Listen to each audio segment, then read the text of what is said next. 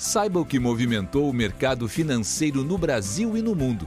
Você está ouvindo o Análise do Dia, um podcast original do Cicred. Olá pessoal, sou João Moreira, analista do Cicred. Hoje é quinta-feira, 13 de maio, e a gente vai comentar sobre os principais movimentos do mercado financeiro. A agenda hoje ela foi é, é, aqui dentro marcada pela divulgação de dados importantes de atividade econômica do IBCBR, quanto que nos Estados Unidos a gente teve a divulgação de mais dados de inflação mostrando o início de um processo inflacionário por lá. Não sai daí, pessoal. Começando pelo cenário lá fora, hoje teve a divulgação do índice de preços ao produtor nos Estados Unidos, é um PPI no segundo inglês. O indicador subiu 0,6% em abril contra março, ficando acima da previsão dos analistas, que era de 0,3% de alta. A comparação interanual, o PPI subiu 6,2% em abril, ficando aí no maior patamar desde 2010. A exemplo do, do CPI, divulgado ontem, que teve grande repercussão no mercado, né, levou à elevação das treasuries, queda nas bolsas, esse foi mais um dado aí que mostra o início de um processo inflacionário nos Estados Unidos, que acaba reforçando um pouco do receio de parte do mercado quanto ao processo, né, o chamado processo de reflação global. Contudo, hoje os juros das treasuries caíram numa espécie de, de ajuste após os ganhos aí ao longo da, do restante da semana. A de dois anos oscilou ali perto da estabilidade, mas a treasury de 10 anos recuou ali para casa dos 1,66%. No mercado de ações, hoje houve alguma recuperação também, né? o Dow Jones subia 1,3%, enquanto o S&P 500 ganhava 1,2% na hora do fechamento do podcast. No câmbio, é, o, o DXY, aquele índice que mede a força do dólar contra uma cesta de moedas, operava perto da estabilidade.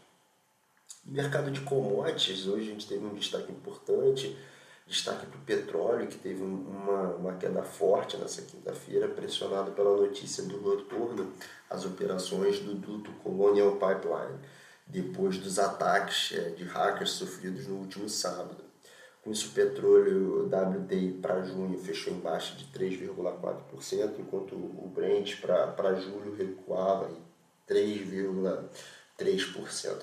Falando de Brasil agora, né, de maneira geral, hoje foi mais um dia de recuperação dos mercados por aqui, acompanhando né, esse movimento é, lá de fora.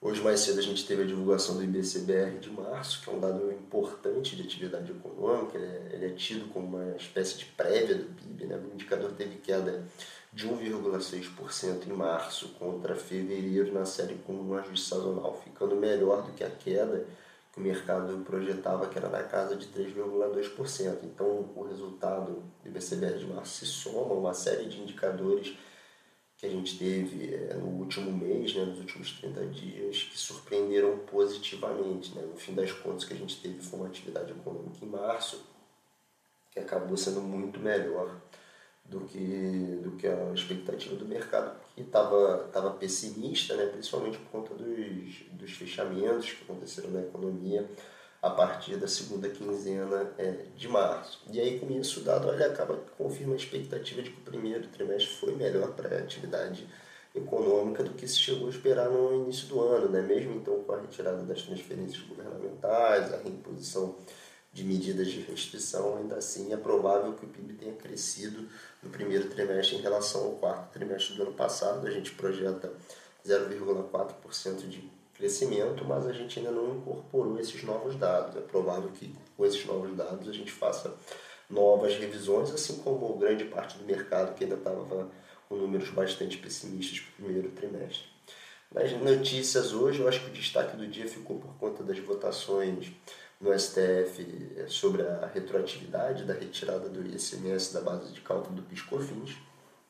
A votação ainda não tinha terminado na hora do fechamento do podcast, mas a decisão majoritária até o momento era de que a retroatividade ficaria restrita àqueles que entraram com ações até o dia 15 de março de 2017, dia do julgamento da matéria. Né? É, acho que é importante acompanhar a votação, porque essa decisão ela pode ter efeitos significativos sobre as contas públicas, né? representar aí, é, a maior despesa do governo e também sobre os resultados das empresas. É, nesse contexto, hoje o Ibovespa subia um pouco mais de 1%, acompanhando a alta no mercado de ações lá fora, enquanto o dólar operou perto da estabilidade, com uma alta de 0,15%, cotado a R$ 5,31, também né, num movimento similar ao comportamento aí global da moeda. Já no mercado de juros, os DIs caíam, né, com o DI para janeiro 22 fechando com taxa de 4,88 contra 4,91 ontem e o DI para janeiro 23 fechando com taxa de 6,69 contra 6,75 ontem. Nós ficamos por aqui, pessoal. Um abraço e até amanhã. Tchau, tchau. Você ouviu o Análise do Dia, um podcast original do Cicred. Até a próxima.